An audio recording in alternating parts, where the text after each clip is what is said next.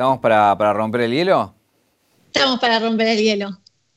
¿Cómo te definís? Porque digo, arrancaste en YouTube con maquillaje, después hiciste blog, después hiciste cocina y finalmente con la cocina explotó tu canal. Pero vos cómo te definís?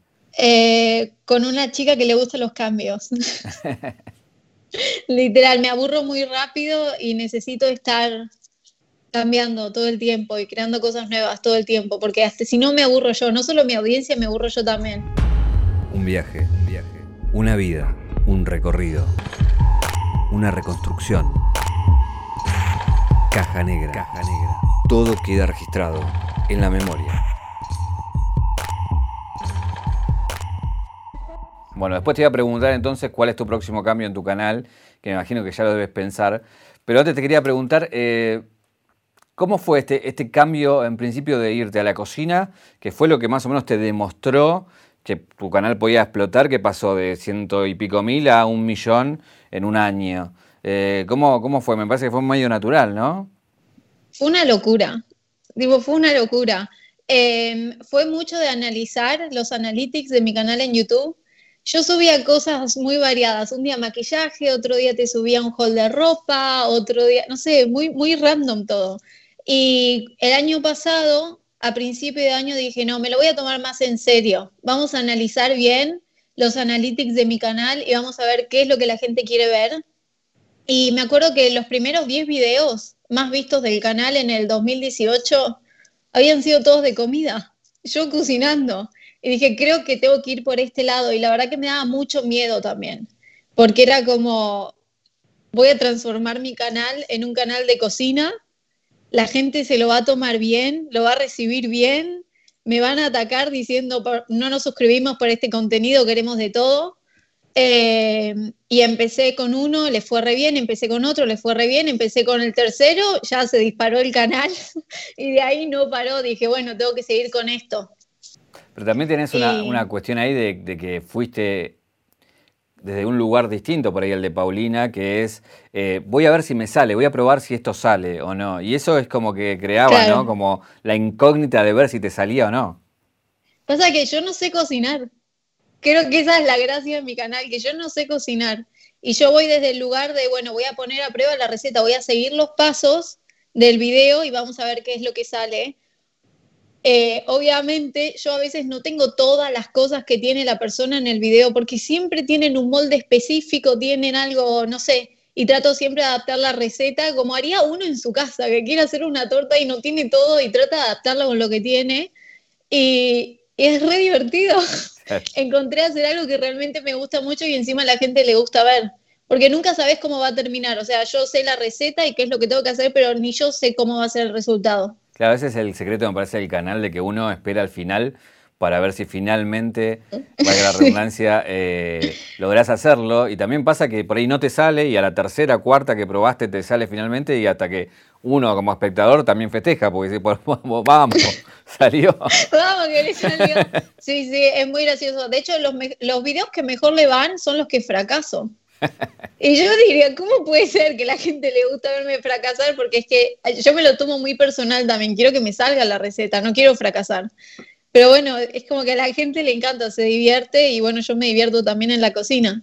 Igual en esa búsqueda me parece interesante, digo, de alguien que arrancó un canal en YouTube hace muchos años y que después de tantos años y de buscarle la vuelta, finalmente encuentra un lugar y, y nada, veías, por ejemplo, el video tuyo cuando llegas al millón de, de seguidores que te pones a llorar, digamos. Eh, ahí habla de, todo un camino, ¿no? Sí, para mí fue súper emocionante. Porque hay mucho trabajo por detrás de cada video en YouTube que la gente tal vez no sabe el trabajo que hay eh, y el esfuerzo que hay y las salidas que tenés que cancelar con tus amigos, pues te tenés que quedar grabando y las horas que le tenés que poner, que no dormís porque te tenés que quedar editando. Obviamente, mm, cuando ya te va mejor, puedes contratar un editor y todo. Yo sigo haciendo todo sola todo solita acá porque me encanta, es algo que me gusta, me lo tomé como un trabajo y la verdad que como lo puedo hacer, lo hago sola, pero mm, sí, es mucho trabajo. Ahora, estoy agradecida de que esto explotó ahora, o sea, el año pasado, y no cuando recién arrancaba con YouTube, porque creo que no hubiera estado preparada para que venga tanta gente al canal así de golpe, para, porque viene mucha gente y está bueno, son un montón de visualizaciones, pero también viene mucha crítica con eso.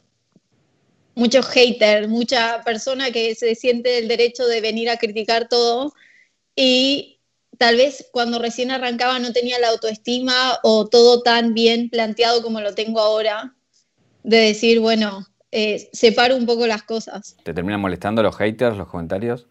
Cuando recién arrancaba YouTube me tomaba todos los comentarios súper personales, pero cualquier cosa que me decían me lo tomaba re personal.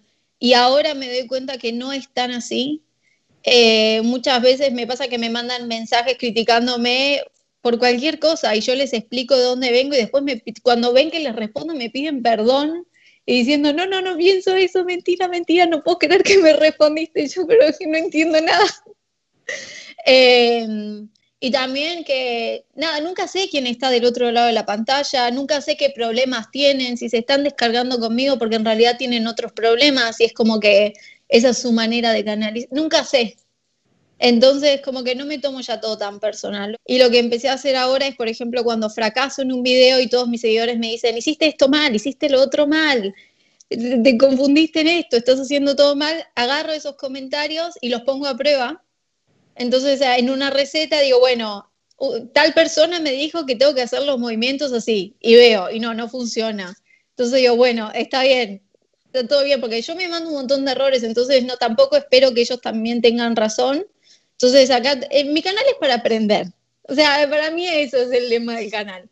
Entonces, eh, nada, como que trato de darle la vuelta positiva y también aprendo un montón, porque con esos videos hay cosas que tienen razón, que tipo que las hice mal y, sus sugerencias están completamente correctas. Ya, ya, vamos a llegar a ver ese balcón hermoso que tenés y dónde vivís, que hoy que es, es, Inglaterra y que es medio una vida de ensueño para muchos. Sí por ahí para muchos tiene ese, ideal de la vida que estás teniendo hoy, pero quiero arrancar desde el principio para, ver cómo llegaste hasta ahí. Em, eh, eh, te he visto hablar de, tus viejos y de su separación cuando eras chica, que fue para, vos muy, muy, traumática y que eso de alguna manera te forma, ¿no? Sí, eso me marcó para siempre. Eh, creo que es una de las etapas más oscuras de mi vida. O sea, no solo la, la separación, sino todo lo que llevó la separación. Em, y me marcó muchísimo. Tuve que crecer muy rápido. ¿Qué edad tenías? Muy rápido.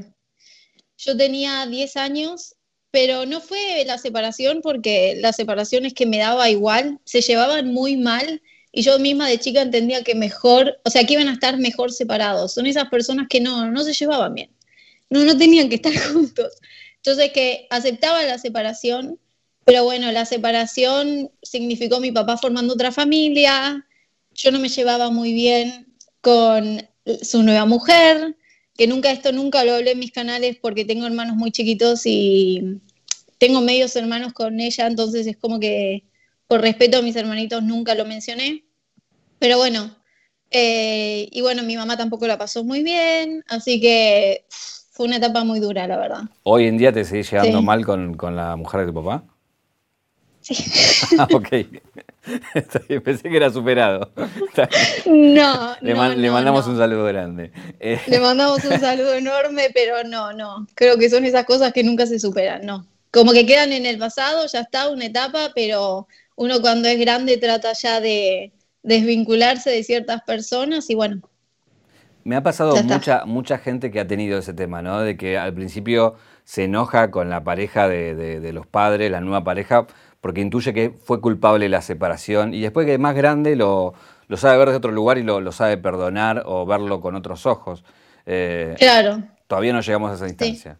No, no, yo la perdono, yo no, no tengo nada contra ella, no, no quiero ninguna relación.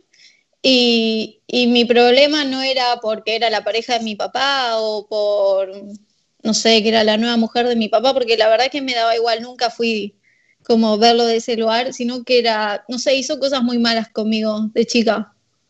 Em, que bueno, no, no quiero hablar mucho de eso por un tema de, respeto hacia, mis hermanitos más que nada.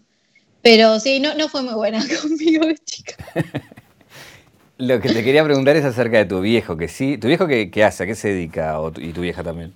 Mi viejo está retirado. Y mi mamá tenía un local de feria americana. Y, nada, ahora está ahí, tratando de, sobrellevarlo con, todo lo que está pasando. Lo que sí, lo que sí eh, decís que a tu viejo sí lo perdonaste, con él, con él te enojaste y después pudiste verlo a otro lugar. Me costó mucho, muchísimo. Y de hecho, el año pasado tuve una pelea muy, muy, muy grande con él, al punto que lo bloqueé del celular durante como tres meses. Eh, que tampoco lo mencioné, hay muchas cosas. Yo comparto mucho en mi canal de YouTube, pero mi familia tiene muchos dramas, somos como los Kardashian, yo siempre, siempre jodo porque en serio, todo muy dramático. Pero bueno, qué sé yo, no, o sea, tengo una relación con mi papá, lo quiero mucho, aprendí a perdonarlo, eso sí, porque de grande entendí que mi papá era el que me tendría que haber defendido en muchas situaciones que no me defendió que yo le echaba la culpa a la mujer de mi papá, pero era mi papá el que tendría que haberse puesto ahí. Pero bueno, cuanto más grande soy, también entiendo que las cosas no son tan fáciles. Eh, y, y, sí, lo perdoné y ahora tenemos una relación tranquila. Hay un dato que me llamó mucho la atención, que mm, de chiquita hasta creo que la secundaria había sido como seis veces a Disney. Cosa que no muy poca, muy poca gente yo te voy a comentar. Yo creo que esta es mi teoría, ¿eh? no estoy muy segura, pero yo había ido, la primera vez fui con mi mamá y mi papá, y cuando se separaron, después volví con mi mamá, y después volví con mi papá, y después creo que era como una competencia de ver quién nos llevaba más a Disney, te lo juro. Pues ya llegó un momento que no queríamos ir más a Disney, era como, bueno, ya vinimos un montón de veces acá, es muy lindo, pero, pero sí, fuimos un montón de veces. Esa, esa es mi teoría, no lo sé, tal vez mi mamá ama Disney y mi papá también, y qué sé yo. Y después, el que fuiste de viaje egresados a Sudáfrica, son datos que también me llaman la atención. ¿Cómo es un viaje egresados a Sudáfrica? Es un viaje muy interesante. sí, fuimos a un, yo fui a un colegio que se llama Todos los Santos, y de hecho, cuando yo fui al colegio, apenas arranqué el colegio, todo el mundo se iba a Sudáfrica. O sea, vos no elegías a dónde te ibas. No es que nosotros nos encaprichamos como curso y dijimos, vamos a ir a Sudáfrica. Es algo que decía, decidía la directora. Y desde que yo estoy en primer grado, que todo el mundo se iba a Sudáfrica. Y cuando nos tocó a nosotros, hay que ir a Sudáfrica. Eh, es muy lindo, la verdad. O sea, es un lugar que no sé por qué nunca hubiera ido por manera propia, pero es hermoso. Y la verdad que, fue una buena decisión. Obviamente siento que me perdí algo por no ir a Bariloche, porque todo el mundo, es como, no sé, es algo que tenés que hacer, ir a Bariloche viaje de egresados. Pero bueno. Ya, pero alguna, alguna, foto, alguna foto de Sudáfrica, estuviste no sé, en la selva, uno se imagina cuando va a Sudáfrica que va a ver... Sí, fue terrible porque hicimos un safari, pero la noche anterior, obviamente es un viaje de egresados, entonces te sacan a bailar todas las noches. Y Claro, el safari arrancaba a las 6 de la mañana porque los animales es a la hora que están ahí, estábamos todos muertos, ¿no? o sea, volvimos de la fiesta y estábamos que ya no dábamos más. y nos llevaron al safari, estábamos, todas las fotos que hay del safari creo que estamos todos durmiendo en el safari porque había algún que otro despierto ahí sacando fotos, pero es que no podíamos más con nuestras vidas. Hay una, relación tuya con la música, ¿no? Como y cantás, estudias canto. De hecho, fuiste a estudiar y una de las elecciones que, tuviste fue si a tu hijo quiere estudiar a Berkeley y fuiste a estudiar ahí. ¿Cómo, cómo fue esa experiencia? Fue increíble. Porque digo, para quien no conoce, es como ir a la Universidad del Mundo de la Música. A nivel mundial, el mejor lugar para ir es ese. Tuve que audicionar y todo. Yo dije, uh, acá audiciono, acá no me van a dejar entrar. Igual fue un curso de verano, no es que fui a estudiar ahí cinco años a Berkeley a hacer la carrera, pero bueno, quería ver cómo era. Yo siempre estudié canto, me gustó mucho lo que es la música. Eh, lo heredé de mi papá porque él, tiene un cuarto de música en su casa lleno de guitarra, siempre le gustó tocar la guitarra, le gustó mucho el rock y todo eso. Y, y nada, cuando terminé el colegio, todo el mundo fue a la facultad y yo quería ir más por el lado artístico y dije, bueno, tengo que estudiar, voy a estudiar canto. O sea, ¿querés que vaya a la facultad? Me voy a buscar una facultad de música. y audicioné quedé y fui y estuvo increíble, fue una experiencia maravillosa. El problema no pude estudiar ahí porque es carísimo. Hacer la carrera completa ahí es carísima, menos que, no sé, seas millonario o consigas una beca. Pero bueno, tuve la experiencia de estar ahí. Justo estaba Charlie Puth, que es un cantante muy famoso, que tenía 16, 17 años, no sé, todavía no era famoso. Em, también él ganó una beca porque es una persona prodigia. O sea, Estamos hablando de alguien, música. de alguien que cantó con Selena Gómez, que va a hacer un video y tiene mil millones de visualizaciones. Es una, una sí, Sí, sí, sí.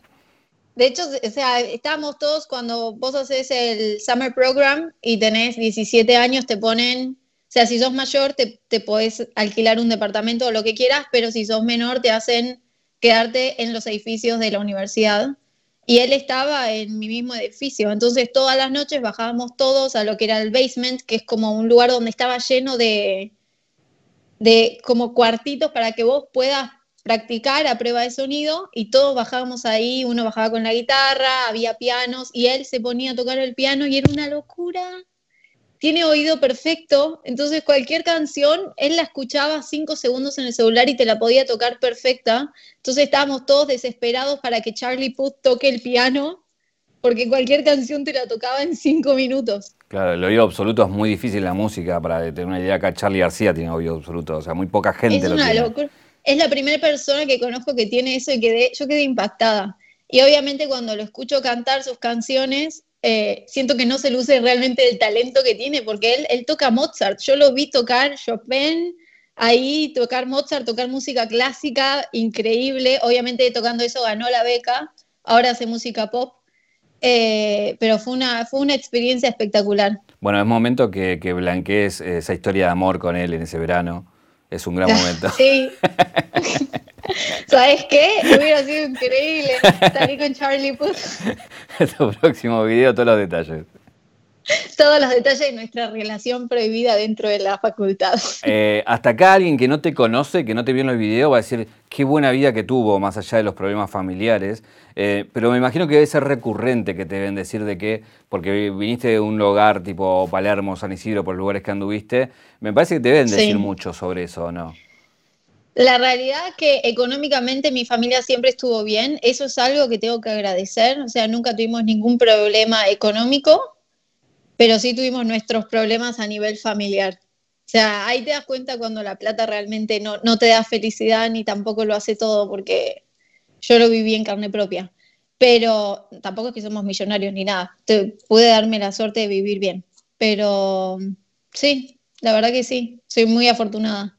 Sea, soy afortunada porque pude decir, puedo dedicarme a lo que quiero hacer realmente y jugarme por lo que quiero y no tener que meterme en un trabajo que tal vez no me gusta esclavizante porque realmente necesito eh, el dinero. Que, no sé, que eso lo agarré a mi favor desde que era chica y aproveché todas las oportunidades que tuve. Lo loco de eso es que, en el mundo YouTube entras desde cero, porque digo, no es que uno por tener plata tenga alguna ventaja, más allá de poderse comprar una mejor compu, una mejor cámara y demás. Eh, después vas al mismo lugar que todos. Pero, ¿por qué decís meterte en YouTube? ¿Qué, te, porque te metes hace muchísimos años eh, y de alguna manera dijiste, che, acá hay algo, me meto y, entro a, hacer cosas. Pero, ¿qué es lo que te prende la lamparita para decir, me voy a meter a hacer contenido? Eh, siempre me gustó muchísimo pero amo YouTube, hasta el día de hoy consumo mucho YouTube, más que cualquier otra red social, es, es la consumo todos los días YouTube. Eh, y yo me acuerdo que miraba los videos y yo decía, pero yo puedo hacer esto. Esto es algo que me gusta consumir y encima yo siento que sería muy buena haciendo esto porque me gusta mucho hablar. Así que un día arranqué, arranqué nomás. Eh, me tenía una cámara que estaba dando vueltas en mi casa que nadie lo usaba y la empecé a usar para bloguear y mi canal en realidad empezó con blogs. O sea, yo no empecé grabando videos de maquillaje ni nada, empecé blogueando mi vida, como un cumpleaños, nos vamos de viaje, cociné esto, no sé, hoy me levanté aburrida y estoy todo el día en casa, solo hablándole a la cámara, como que realmente me gusta mucho hablar y para mí YouTube ya es como ya mis amigas no me aguantan, no le puedo hablar a todo el mundo, nadie me aguanta, entonces agarro la cámara y me pongo a hablar con la cámara. Hay, una historia en paralelo que va corriendo, que es la historia con, tu pareja. Eh, sí. Que, de, alguna manera también, no solamente las parejas, obviamente, que, son parte de, de, las decisiones de la vida que uno toma, pero también digo, hay una decisión de él que por su trabajo se tiene que ir afuera a vivir a, Londres y vos lo, tenés que acompañar. Eh, contame un poco de, cómo se toma esa decisión y bueno, que vos también tenés que resignar una parte porque si mal eh, no tengo el dato, vos querías ir a vivir a Nueva York, no a, Londres, digamos. Claro, bueno, yo de chica siempre mi sueño era vivirme a New York y, y siempre fue mi vida, eh, mi fantasía. Pero son esas fantasías que de chica las ves de una manera hasta que te das cuenta con la realidad de lo que sale vivir en New York, de que vivir en una caja de zapatos te sale cualquier cantidad de plata, de que me iba a costar muchísimo conseguir un trabajo allá para poder vivir razonablemente bien, como que no es todo tan fácil como parece. Em, y nada, bueno, yo siempre me quise ir a vivir afuera, mi novio lo sabía, y nosotros antes de venir acá a Londres, bueno, en realidad no a Londres, a Cheltenham, donde nos mudamos, nos fuimos los dos juntos a vivir a Londres. Durante cuatro meses, nos vinimos acá, yo ahorré un montón de plata, tipo, busqué así trabajos, trabajé en la feria americana de mi mamá, le dije, mamá, yo te, yo te vendo, fui ahí de vendedora, guardé todo lo que pude. Eh, bueno, mi novio ahorró de su trabajo y nos fuimos a vivir a Londres durante cuatro meses. Y nada, como que nos gustó mucho, vinimos acá, estuvimos viviendo cuatro meses, nos gustó, dijimos, bueno, nos gusta Inglaterra, volvimos a Argentina y cuando volvimos a Argentina, él empezó a buscar eh, trabajo como para poder mudarnos a Inglaterra, pensando que nos íbamos a mudar a Londres, no que íbamos a terminar en un pueblito en Inglaterra. Pero bueno, las cosas se fueron dando, él consiguió el trabajo, me dijo, ¿te querés venir conmigo? Yo tipo, eh, ¿qué me estás diciendo? Sí, obviamente. Y nos fuimos, claro, porque él consiguió el trabajo para un pueblito en Inglaterra. No, entonces no era el mismo plan inicial. Pero bueno, la idea era siempre irnos juntos también para venir a Europa para poder viajar. Nos gusta mucho viajar desde Europa para viajar a otros lados es mucho más fácil, mucho más accesible económicamente. Eh, y bueno, lo hicimos. Yo tenía pasaporte europeo y le dije, te acompaño, vamos. Tengo entendido que, conseguiste unos trabajos allá y uno de tus trabajos fue en turismo, pero turismo clase alta para millonarios que viajan en aviones privados, básicamente, ¿no? Yo no sé cómo conseguí ese trabajo. ¿Cómo fue ese, trabajo? Una locura, eh, muy estresante. Yo cuando llegué a Inglaterra, claro, mi novio tenía su trabajo, al mudarte él ya tenía como su círculo de amigos de su nuevo trabajo y todo eso. Yo durante meses la única persona que veía era mi novio y estaba, le dije, necesito conseguirme un trabajo por mi salud mental, porque necesito mi economía propia porque hay muchas cosas, necesito conseguirme un trabajo. Me puse a buscar y conseguí, o sea, estaban buscando para esta agencia de turismo, que estaban buscando gente que hablara español también. Y eso me vino muy a favor. Entonces fui a la entrevista, no tenía experiencia de nada, de cómo, o sea, nunca había trabajado en turismo ni estudié turismo. Eh, y quedé. Y claro, yo no sabía en lo que me estaba metiendo. Después me entero que esta agencia reserva viajes para gente millonaria, pero millonaria a nivel millonaria. O sea, gastan 150 mil dólares en una semana en unas vacaciones. A ese nivel. Yo veía la plata que iba y eh, yo no, no, entiendo, o sea, hasta el día de hoy, aviones privados, obviamente chefs privados, no se quedan en un hotel, se quedan en una vila ahí enorme, en una casa enorme. Eh, si se quedan en un hotel, es el Four Seasons, la habitación más cara, tipo la presidencial. Y nunca vi tanta plata en mi vida, tipo tanta gente reservando tanta plata. Es una locura, es un mundo que, que desconocía completamente. ¿Algún famoso te tocó? ¿Algún conocido? Eh, sí, pero no puedo dar nombres, me matan. tipo, te hacen firmar de todo, no puedo, porque obviamente a la empresa pensar que le llegan los pasaportes, le llega toda la información del cliente y, nos hacen firmar un montón de cosas de confidencialidad porque son personas muy importantes que tienen mucha plata y también reservan con ellos para tener privacidad. ¿Vos te tocó hablar con los clientes directamente? Eh, algunos sí, con otros no con otros, o sea, es la misma empresa, pero es como que hablas con las oficinas que están hablando con el cliente. ¿Qué fue lo que más te llamó la atención de ese mundo que uno no sabe que existe hasta que lo ve y entiende ahí otras cosas, no?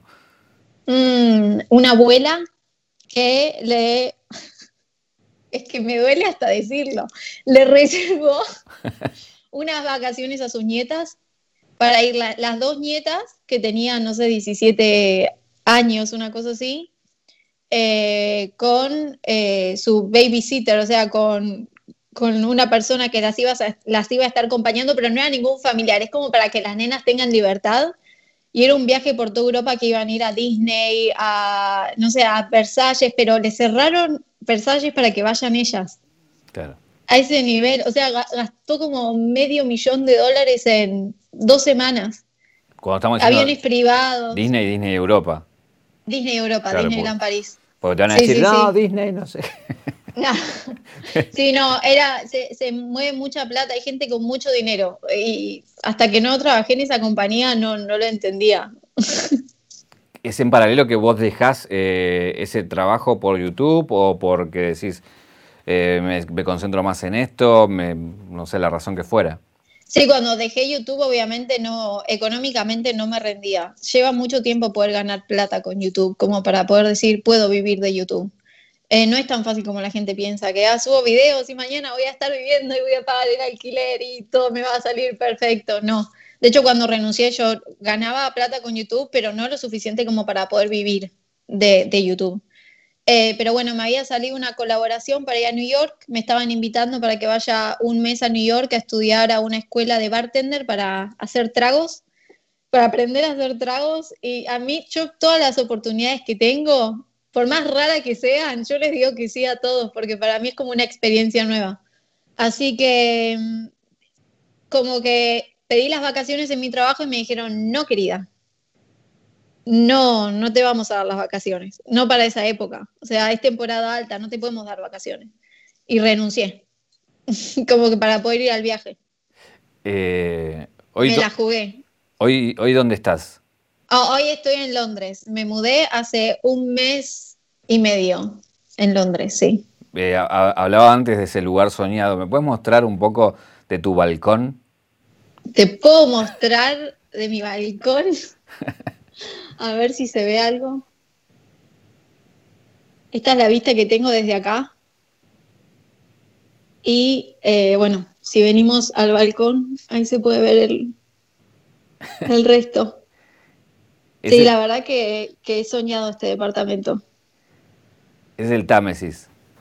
Ese es el Támesis, sí. Perfecto. Eh, sí, la verdad que sí. No, digo, por ahí para vos ya es habitual, después de un mes te acostumbrás, pero para la gente que vea esto ahora y que no haya visto tu video cuando recorres la casa, debe estar diciendo ahora, no, ¿dónde vive? Sí, es una locura, es una locura donde vivo. Ni yo lo puedo creer. En serio, porque estoy trabajando y tengo esta vista de fondo, veo los barquitos pasar todo el tiempo y no me acostumbro todavía y cada vez que estoy blogueando digo, ¡ay, está pasando un barquito! De hecho, está pasando un barquito. Mira, te voy a mostrar el barquito.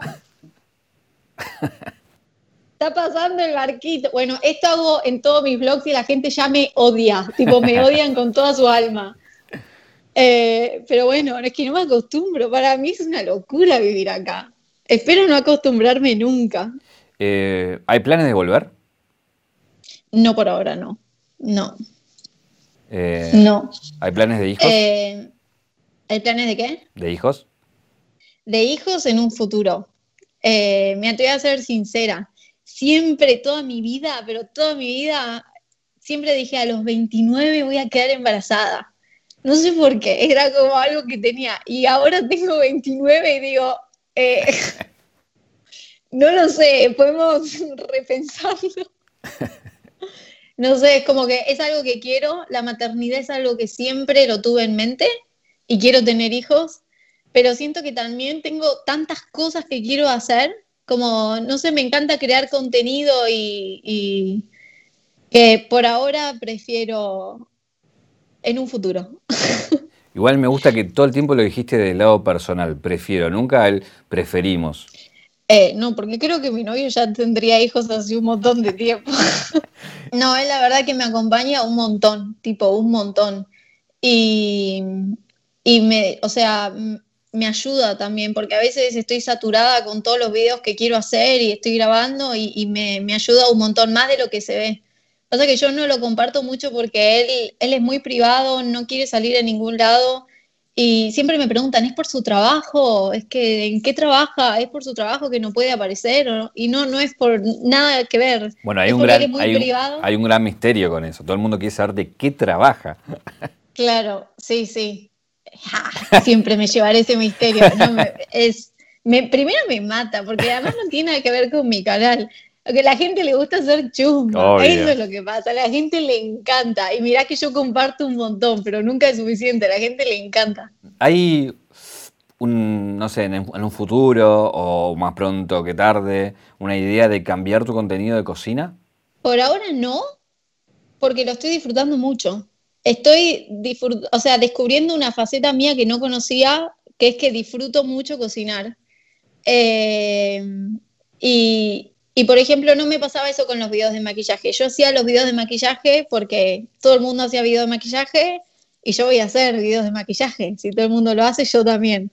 Pero no me pasa eso con cocina. Es como que por eso ahora subo más contenido, porque es que quiero hacer tantas recetas que no me alcanza la vida para poder hacer todo. Eh, así que por ahora no. Sí lo que voy es variando, o sea, para mí mi canal es de comida, no es de cocinar. Entonces a veces hago videos de probando, no sé, comiendo cosas que mm, me dio, mm, no sé, me sugirió Google, por ejemplo. O si me voy de viaje, pruebo comida. O obviamente, si veo una torta que me gusta, voy a desmentirla o algo muy viral, que todo el mundo quiere que lo haga. Pero es todo relacionado a comida. Este último año fue de explosión más con la pandemia, de todo lo digital. Eh, me, imagino que tus números también han pegado picos. Eh, ¿Con qué te encontraste nuevo que decís que te llama la atención de lo que, de lo que está pasando hoy en, YouTube y hasta en otras redes también, ¿no? Pero algo que a vos te llame la atención como novedad. Como novedad, em, yo siento que hubo mucha más interacción, por ejemplo, entre lo que es la audiencia, o sea, la gente me dejaba comentarios y yo estaba todo el tiempo ahí, pues claro, estábamos todos en realidad. Estaban ellos todo el tiempo con YouTube y yo estaba todo el tiempo también porque no podía salir de casa. Em, así que como que hubo mucha más interacción y yo trataba, o sea, traté, porque acá en Inglaterra está más flexible, ya se puede salir, así que acá la cuarentena es distinta a Argentina, pero mientras estuvo la cuarentena así súper restringida que no se podía salir, traté de hacer mucho más contenido también para, para darle a la gente que se pueda entretener un poco y olvidarse de, del coronavirus. Y además, bueno, justo también con Paulina sacamos la serie justo en pleno pandemia. Así que estaba todo el mundo ahí votando, hicimos como una pequeña competencia estaba todo el mundo, estaba todo el mundo ahí súper metido votando. Eh, y eso estuvo divertido, la verdad que estuvo muy divertido. También hay una cuestión ahí, ¿no? Vos estás en un lugar físico que es otro país, pero tenés una conexión constante con, la Argentina y tu contenido se, se consume mucho acá, ¿no? Sí, sí, mi audiencia, el 40% es de Argentina, por lo menos. Eh, y el resto es de Latinoamérica. Así que por más de que yo esté en Londres, como que siempre todo se sube en horario que sea conveniente para Latinoamérica. Si vamos a la caja negra de, tu vida, ¿cuál es el clic que te convierte en la Caro Tripar de, hoy, en lo que sos hoy? Mm. Creo que lo que hablamos antes, de todo lo que fue mi adolescencia, se podría decir, de la separación de mis papás y todo lo que pasó ahí, que pasaron muchas cosas muy heavy, em, pero me marcó para toda la vida. O sea, me sigue marcando hasta el día de hoy. Hay cosas que me acuerdo y, no lo puedo creer, em, que yo tuve que pasar por todo eso de chica, pero sí, creo que eso. Algún día escribiré un libro. Es que dejás, ¿viste? y hablaré, y hablaré de todo eso, porque. Dejás ahí una, incógnita que decís, ¿qué le pasó? Pasa que yo no, no era la protagonista de todo lo que estaba pasando. Yo era como. Estaba ahí mientras veía todo lo que estaba pasando. Y al ser chica tampoco tenía las herramientas para defenderme, ni las herramientas como para, para saber cómo. qué hacer. Eh, y sí, qué sé yo, no sé. Es, complicado. Algún día, en serio, algún día escribiré un libro. ¿Pudiste superar eh, eh, todo el tema del pánico, ansiedad y todo eso? Eh, ¿Lo, seguís tratando? ¿Cómo vas con eso? Mm, es algo que hasta el día de hoy me acompaña muchísimo. Tuve que cambiar hábitos, por ejemplo, o sea, cosas muy pequeñas, pero que a mí me ayudan, como dejar de tomar cosas con cafeína. Eh, al punto que compro coca descafeinada, que la venden acá en Inglaterra, así que compro coca sin cafeína y después de las, no sé, 5 de la tarde, si quiero tomar coca, tomo esa coca, porque me di cuenta que soy como muy sensible y me da mucha ansiedad. Em, y sí, eh, la última vez que fui a Argentina terminé obviamente yendo al médico y me terminaron diciendo no tenés por qué pasar por esto. Eh, obviamente empecé sesiones con un psicólogo para así y me dio también una pastillita como para en caso extremo. Yo sí estoy re en contra de las pastillas, o sea, me da, me da ansiedad tomar pastillas a ese punto. Así que yo cada vez que me viene una, o sea, como que tener la pastilla me da tranquilidad. Cuando estoy afuera, como que me baja la ansiedad porque sé que tengo, pero siempre que me viene me da miedo tomar la pastilla, así que trato de como tranquila, esto es lo que te está pasando, no te vas a morir, no te estás muriendo, porque claro, siempre que tengo ataque de pánico siento que me estoy muriendo. Eh, y nada, como tratar de decir, en 10 minutos se va a pasar, me hablo a mí misma y me trato de calmar. Eh, ¿Argentina te disparó algo por, algo en particular? Eh, ¿Tenía que ver con también tu crecimiento o algo de eso? ¿O cosas que te pasaron que te removieron el pasado más que nada? No, Argentina, em, de, chica iba mucho a la psicóloga y siempre me decía, vos te querés ir a Argentina porque sentís que tal vez si te vas te estás escapando de toda la porquería que te pasó y es como que en otro país no hay nada y no tenés familiares y no tenés problemas y no tenés nada. Pero no, nunca me sentí cómoda en Argentina. Yo siempre le explicaba, no, no es eso. Que de hecho amo mucho a mi familia, los extraño un montón y yo voy todos los años a Argentina, en vez de irme a otro país de vacaciones, me voy a Argentina un montón de tiempo para poder verlos. Pues soy muy familiar, o sea, me gusta estar mucho en familia, lo disfruto muchísimo y es lo que más me cuesta de vivir afuera. ¿Hay alguna pregunta que no te hice que te hubiera gustado que te haga? No, porque la verdad me preguntaste de todos. No sé, nunca nadie hizo tanta investigación de mi vida. Bueno, entonces dejamos, dejamos me, voy satisfecho yo también, entonces. No, siento que la entrevista más completa que hice. bueno, te agradezco, te agradezco mucho, Caro. Gracias por, por prestarte. Gracias. Bueno, un abrazo grande. Me encantó. Beso.